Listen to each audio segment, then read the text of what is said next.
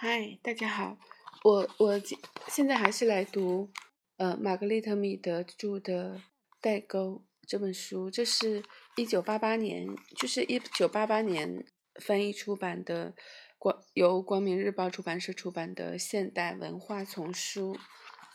嗯，是一本是一本关于人类学的著作，然后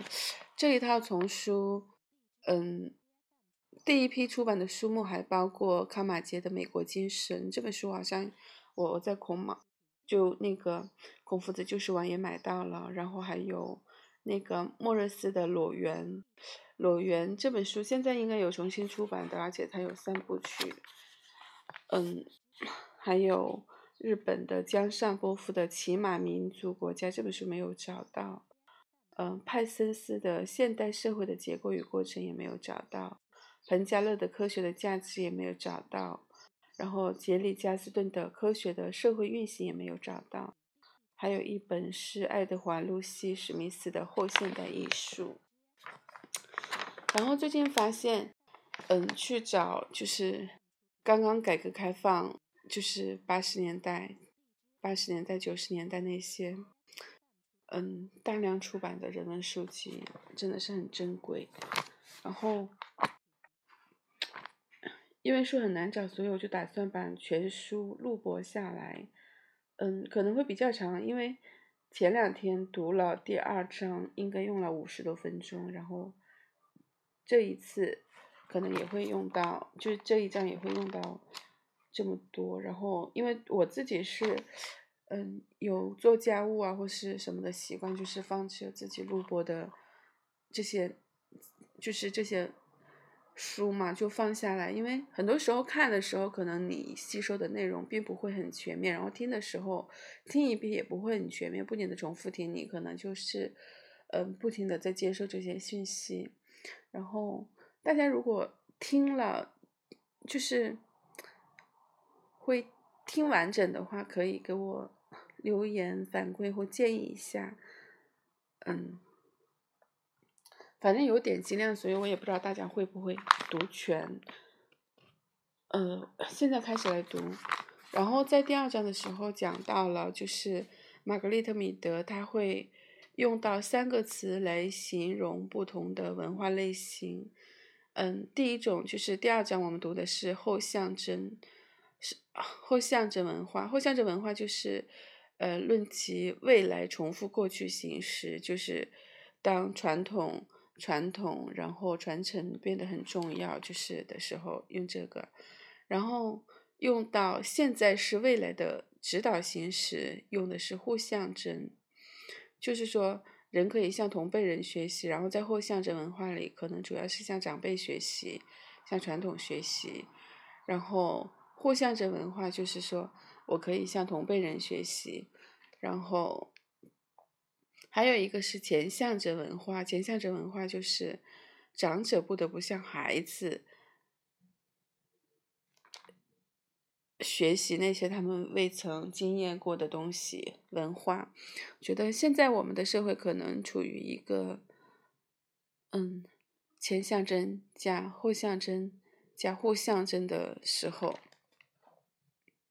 其实就是互相争了，然后，但是我我我这一节来读互相争文化和熟悉的同代人第三章。互相争文化是这样的一种文化，社会成员的主要模式是同代人的行为。不过，只有极少数的社会中，互相争性才能成为唯一的文化传播方式。这种模式在已知的社会中没有一个能保存几代人以上。有一个只有互相争。模式的社会中，在一个只有互相之模式的社会中，老年人和年轻人同样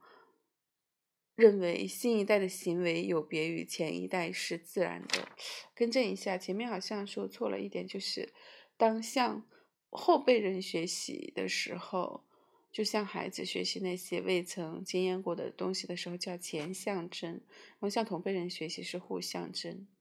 刚才我不知道自己有没有说错。然后，在所有的互相着文化中，老年人仍然处于支配的地位。他们树立典范，规定限制范围。年轻人的行为中所表现出的互相争不得超出这些范围。在有些社会中，对于新行为是否被接受，老年人的认可是具有决定意义的。也就是说，为了获得对变革的最后赞同，年轻人不仅要注意自己同辈的态度，而且要看老年人的脸色。但与此同时，大家都有一个共同的愿望：一代人中的每个成员都要以他的行为给同辈人做出榜样，尤其是给青少年做出榜样。他们的行为应不同于他们的祖辈和他们的父母和祖辈。当每一个人成功的表现出一种新风格时，就在某种程度上变成了自己那一代人的典范。互象征性起初是对后象征系统的突破，这种突破可以有许多方式，或是经过一场大动乱后，全体人们，尤其是对领导地位十分关键的老年人，死伤惨重。或是新形式的技术发展的结果，老年人对这些新技术不再喜行，而是由于迁徙到一个永远把老年人视为移民和陌生人的新国度，或是一次军事征服的后果，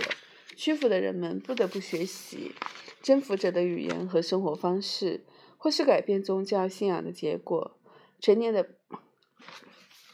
皈依者。试图培养儿童去体验新的观念，而他们本人在童年和青少年时期未曾有过这种经验，或是有目的的搞一次革命，为了年轻人引进一种新的、不同的生活方式。经过高度文明的发展后，一个互相征型文化中进行变革的条件变得越来越有优势。一旦具有较丰富的资源，就可能使一个社会的成员对其他社会的成员进行吞并、征服、收编、奴役，或使其改变宗教信仰，并能对更年轻的一代的行为进行控制或指导。然而，互相征作为一种类型，常常只能持续一个短时期。在统治群体的文化类型是后象征性的情况下。新群体的第二代成员，其父母除了同辈人的模式之外，没有特定的模式，也许会完全被一个不同的但仍然完全是后象征的文化所吸引。出生在以色列集体农庄的儿童就是这种情况。不过，大量初期教育不同、对期望的东西也不同的成年人进入一个社会，会使这个社会的文化发生重大变化。倘若这是一个。显然是靠继承而不是靠学习的社会，那么行为与生俱来便有成员资格之间联系就不那么牢固了。此外，如果被较老的居民所吸引，新群体仍然保留着自己文化的某些部分，那就有可能区分出哪些是生来就有成员资格的儿童，哪些是刚被吸收进来的儿童。那种认为大量不同年龄的人都可以被同化的观念，也许会为差别提供新的灵活性和余地，但这也会刺激反措施的发展，如会为特权阶层画出一个更严格的范围，以防新来者获得生来便有成员资格的特权。然而，故而对不同的文化吸收加以比较是有益的。若吸收采取的是奴役的形式，则通常大群的成年人。将被暴力胁迫离开故乡，他们遵从大部分自己的习惯的权利被否定，他们的行为将受到奴役他们人的控制。原始非洲人的社会就大规模的采用奴役方式，在社会内部，奴役被当作一种惩罚性的措施，但即使是来自其他群体的奴隶，在文化和体型上都与奴役他们的人相似。在许多情况下，奴隶也有。也有使自己不遭忽视的权利，在一个相对的短时期内，被奴役的家庭及其子孙便被吸收进自由的社会了。曾遭奴役的耻耻辱仍然是家族史上的污点。人们会采取各种花招作为逃避过去的手段，但是文化或外貌的差异并不能限制出生在该文化之中的奴役后代加入到该文化之中去。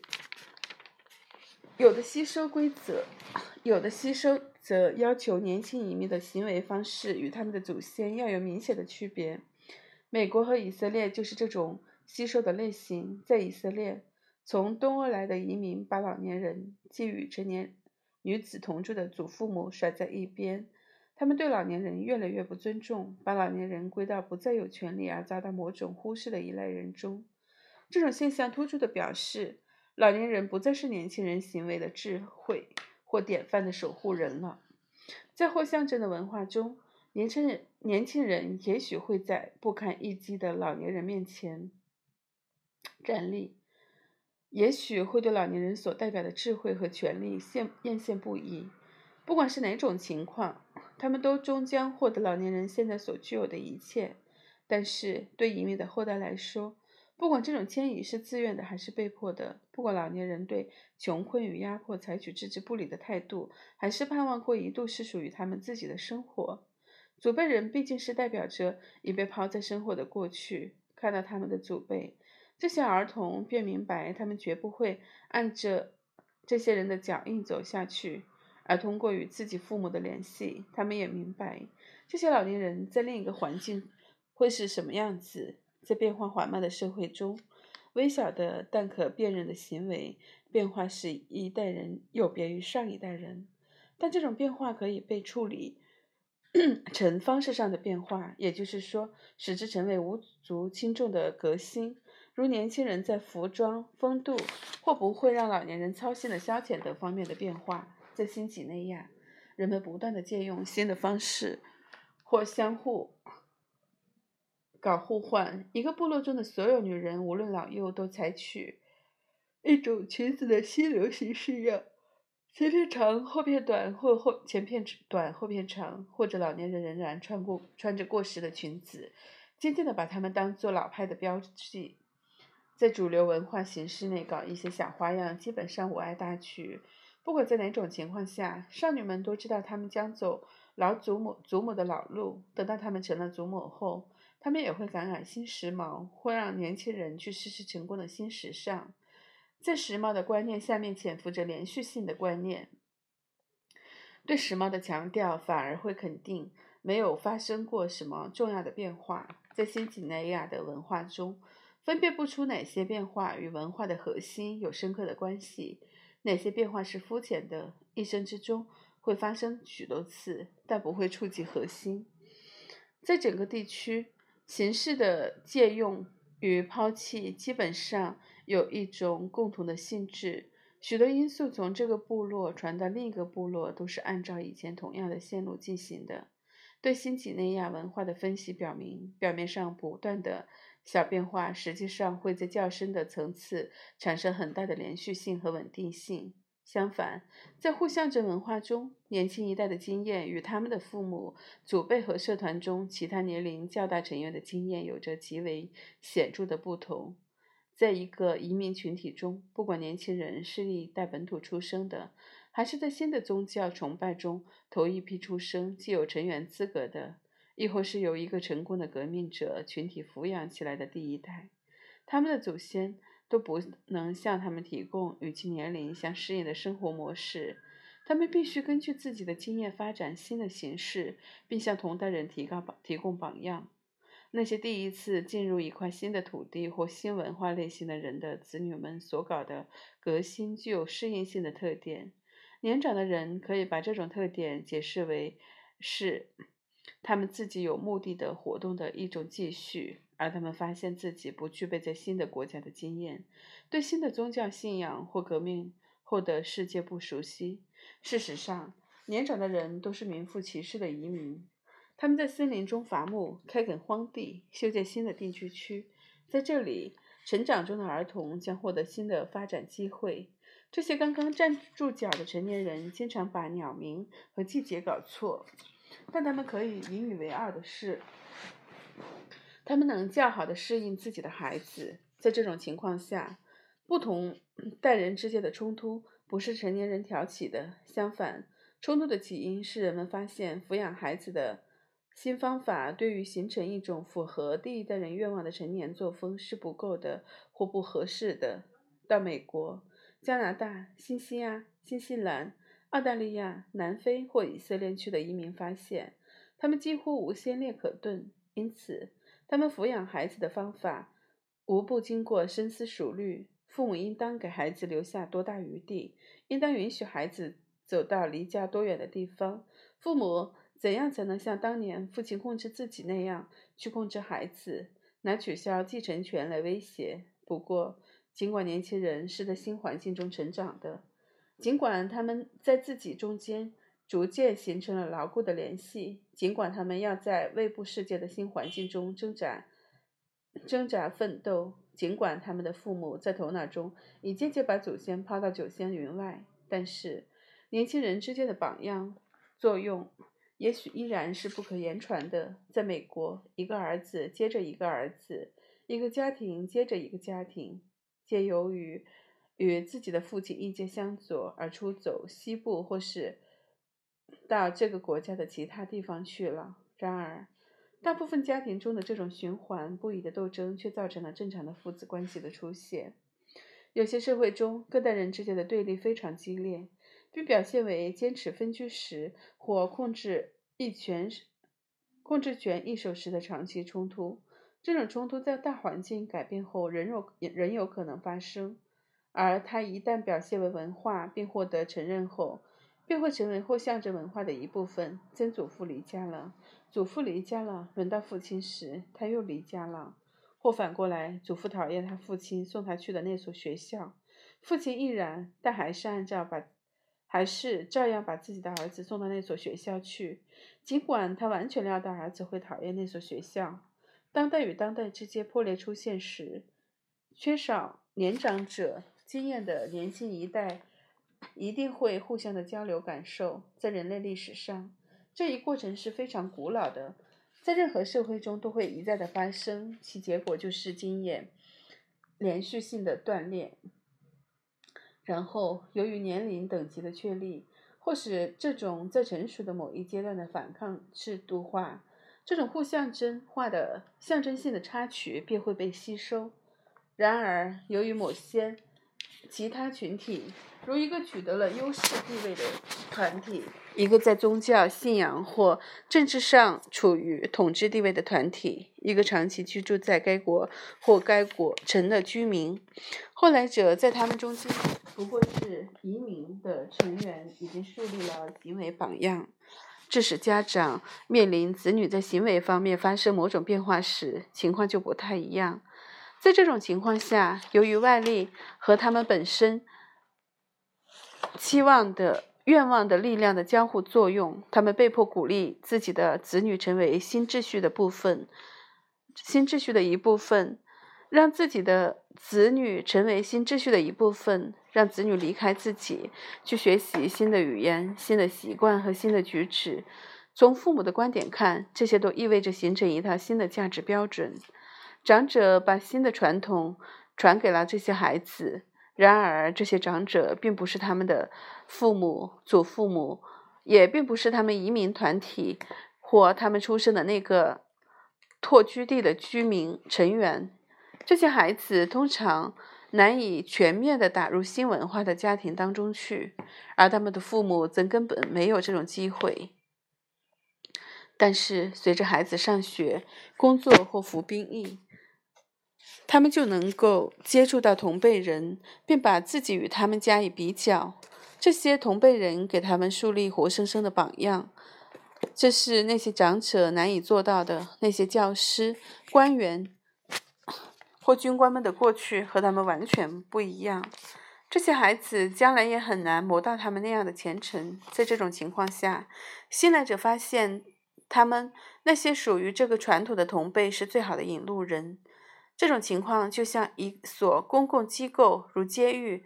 和精神病院，同住者与病人之间，掌权的管理人和被管理人之间都有着明显的锻炼。人们通常都认为，在这种机构里，看守员和其他管理人员、医生和护士与囚犯或病人的差别极大。因此，新来的人就以老囚头或老病人的行为为榜样。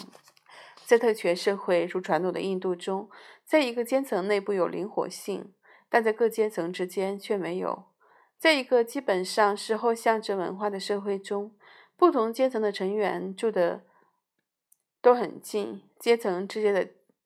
界限不得超越，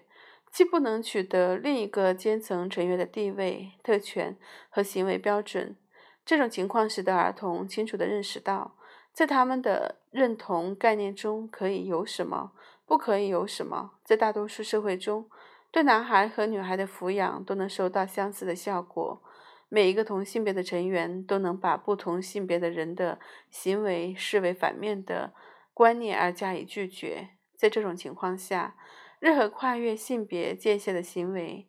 如男人选择了一个被认为是女人所从事的职业，并因此被视为有女子气，或女人企图从事一个男人气、男子气十足的职业，都会导致一代一种不同代人之间的混乱和冲突。此外，在有阶级的社会中，人们对灵活性的指望甚大，不同代人之间冲突的问题就成了流行病。年轻人摆脱了其父母的地位，那么不管他们是贵族社会中的农民，还是中产阶级，也不管他们是过激派组织的成员，还是种族集团的成员，他们都必须摒弃其父母和祖父母为他们提供的后象征模式，寻找新的模式。这一过程可能采取各种不同的方式，例如，在某些社会中，少数村民或农民进城去学习城市的生活方式是一种习惯。这些人把城市的行为方式和农村的行为方式一视同仁，并不把城市的行为方式看作是一种竞争式的方式。他们并不割断与自己原有教养的联系的纽带。在城里住了若干年后，这位小官吏。便退休回到自己老家，又吃起同样的食物，按照父亲的方式打发日子。但在大多数有阶级的社会中，职业和地位的改变将伴之以行为的改变，也会导致性格结构的改变。通常，当父母为子女选择了不同类型的教育或新的职业目标后，随着接受教育，子女首先会导致与父母的作风的决裂。不过，其结果是受不同情况的制约的。当这样的青年人数量很大时，他们就会互为榜样，拒绝新环境中的成年人的行为模式，把老师和行政管理人员当作对立面来加以哄骗，不听从他们的教诲。当新手、学生或新兵人数不多时，他们就会以大多数人的行为为榜样。有时，形单影只的青少年会仅仅依附一位。在走向成年的道路上，能提供几分支持和指导的老师。青少年与良师的这种充满感情色彩的联系，能够对青少年产生极深刻的影响，但也会使年轻人与自己的同辈人格格不入。他们不仅无法接受新同辈人的行为，而且也会放弃原来阶层和文化群体中同辈人的行为。他们无法充分适应新的环境。并且返回出生地时，也无法重建与那里的联系。相反，那些在学校中积极参与的新事物、积极参与新事物、能自如地与同辈交往的少年，当他们短期的返乡时，也会把这种从容感传给家乡的青少年。但一个孤独的、时刻受到成年人照料的学生返回故乡后，似乎与他的伙伴们合不来。一群男同学有了自己的风格后，也许会成为他的弟弟们、当然包括妹妹们的榜样。他们发现，按照长兄们的道路走下去是理所当然的。具有不同的过去经验的外来者侵入任何年龄阶层，都会不可避免地在军队、学校或修道院系统中带来变革。整个年龄组常常会有与他们的军官、教师或修士们截然不同的目标。新来者会引入一种与生而成有成员资格的人相反的行为模式。或许引入新的俗语和新的观点，发展和本地人不同的风格，成为本地同伴的榜样。或象征行为显示，既不依赖过去，也不指望将来。所有行为都受到派系或团体行为的控制，因而它必须是肤浅的，与童年时期的后象征经验没有关系。定期离家，有一千段青少年与父母和他。地方群体的联系已成为从事特殊职业的标准化的准备工作，而这种分离本身已制度化。英国的寄宿制学校的孩子发现自己不可能经常与父母交流自己在校的经验，即使他知道父母的经验是相同的，各自经验的高度一致性也会，也许会成为父子间的隔阂。青少年学生强调同年人的共同点。我们可以看到这两种文化现象：一种是互象征行为制度化已有数代人的文化，如一个年龄等级已制度化的社会；第二种正好相反，是一种大多数青少年从经验与之不同的父母那里找不到榜样的文化。他们必须极大的依赖所有能给他们的以新团体成员意识的微小的外部提示。在这种文化，这两种文化里都会发生有关共同点的讨论。在形式最简单的互相证社会中，祖辈人是不存在的。从国家的这一地区迁徙到另一地区的年轻人，要么对他们的父亲弃之不顾，要么在他们转移到新地区时把父母留在老家。在一个现代的流动性很强的社会中，如美国，也很有可能不存在祖辈人。在这种社会里，老年人和年轻人都频繁的流动；或者在已经工业化、高度城市化的社会里，富人和很穷的人都可能把老年人送进特定的住宅或区域区域里。祖辈人能够回忆过去，能决定处于成长儿童。过程中的儿童们的经验向哪个方向发展，也能以无言的行动巩固旧文化的所有价值。当这些老年人不存在的时候，像一种新方生活方式，要进入这种生活方式，必须学习新技巧和新的行为方式的转化，就容易得多了。不存在祖辈人，也意味着不存在封闭的。狭义的种族社会。相反，当一个种族迁移到一个陌生的社会时，如果祖辈人是这个种群的一个组成部分，则组团内部的密切联系便能使该移民社团保持完整性。年轻的成年人一旦自己出走，并与新的生活方式取得联新的联系，那么表亲之间的联系也会被削弱。只有通过祖先团体的。联系才能使年轻一代之间保持有活力的接触。在美国，活着的叔舅姑婆通过与他们的生殖辈保持联系，也能使表亲之间的关系保存下来。他们故去之后，表亲之间的关系也就淡漠了。随着祖辈人的逝去，离开了抚养子女的世界，儿童们未来的经验便缩短了一代，而他们与过去的联系也被削弱了。或象征文化的基本特征，其个人与其子女或与其父母的逆向关系便告消失。一度曾由活着的人所代表的过去，变成了模糊的、易于抛弃和易于篡改的回忆。由父母和年幼子女组成的核心家庭，实际上是一个高度灵活的社会团体。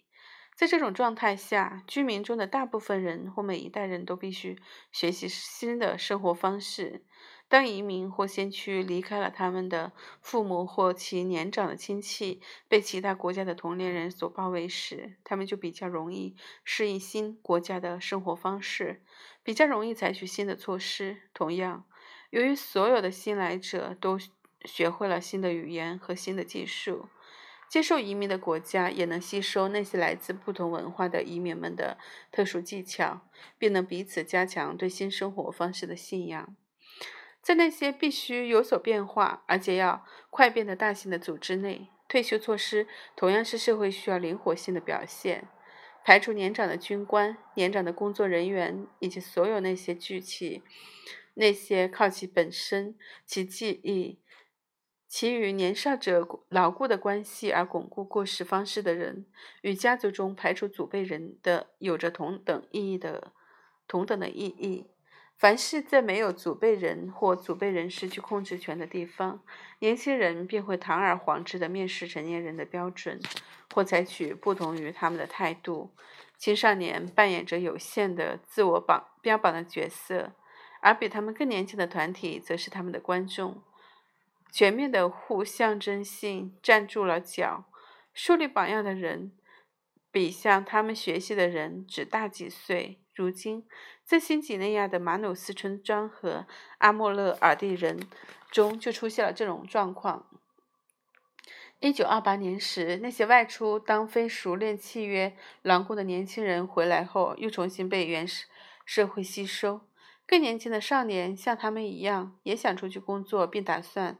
再回来。从这个意义上讲，他们是这些少年的榜样。不过，现在那些返乡的男女学生用他们的校服、半导体收音机、吉他和教科书，为另一种生活描绘了一幅清晰的画面。虽然村子里已经有小学，但只有那些寄宿校的返乡学生才能给更小的小孩树立榜样。尽管已经获得成年人的赞许，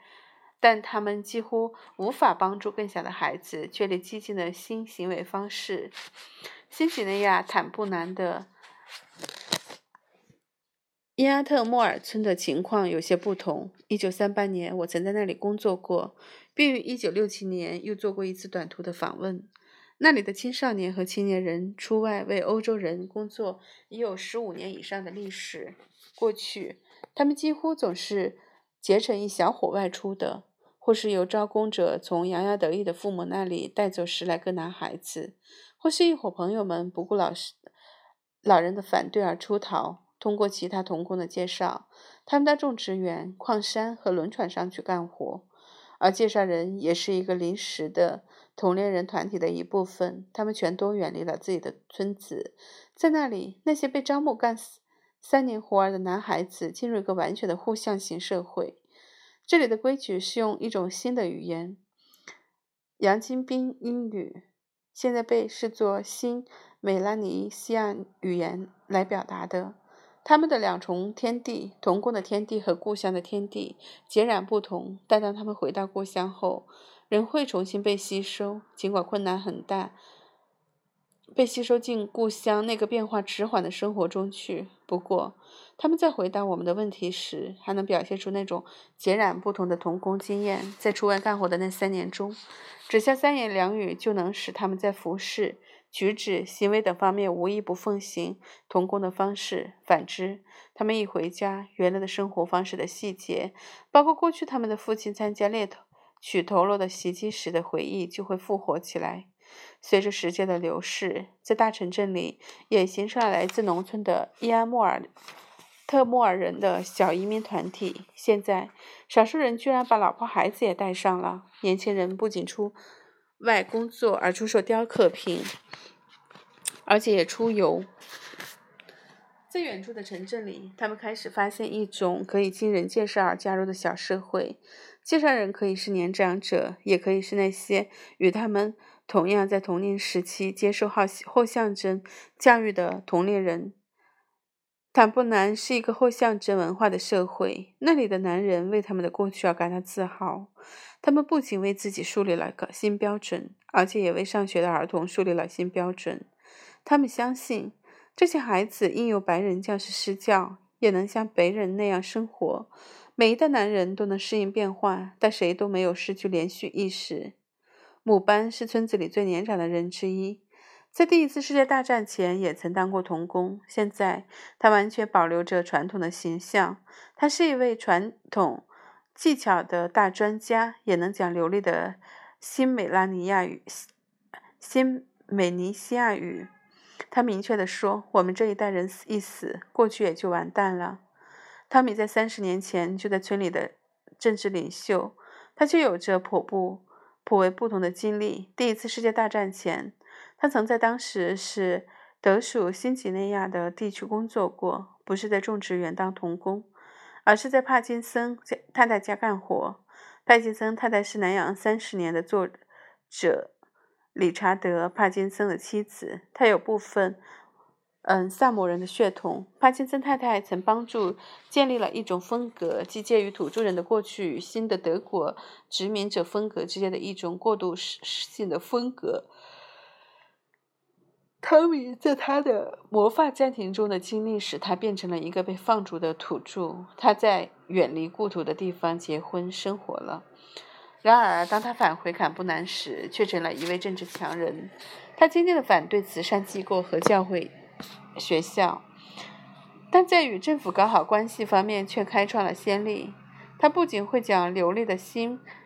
美拉尼西亚语。而且从他那独特的经历中，也学会了从容地与白人打交道，并以管理他的事务为乐。一九三八年，他是我们在村中时的主要咨询人。一九三八年时，凯米·阿瑟维是我们住在这个家中最小的孩儿子。一九六七年时顶替了汤姆的角色，帮助他我们这伙人搞家务。第二次大战刚结束时，凯米·安塞维在土著警土著警察中是一位相当负责任的负责的人，管理着被拘押的日本战俘。他是作为亲戚被汤米家收养的。他也像汤米一样，已在白人中担任一位职一个职乐职业为乐。然而，他却感到他和自己的社会有着深刻的联系。他是汤米决定的接班接班人。汤米死后，他担任了村里的领导人。他让孩子们排着队伍去上学。在他看来，他是属于过去的，而他们却属于未来。学校虽然不是由年轻人所创立的一种模式，然而它却是通向未来的道路。坦布兰在变化中缓慢的前进，但即使是现在，老年人也并不完全自觉的支持一种过渡阶段。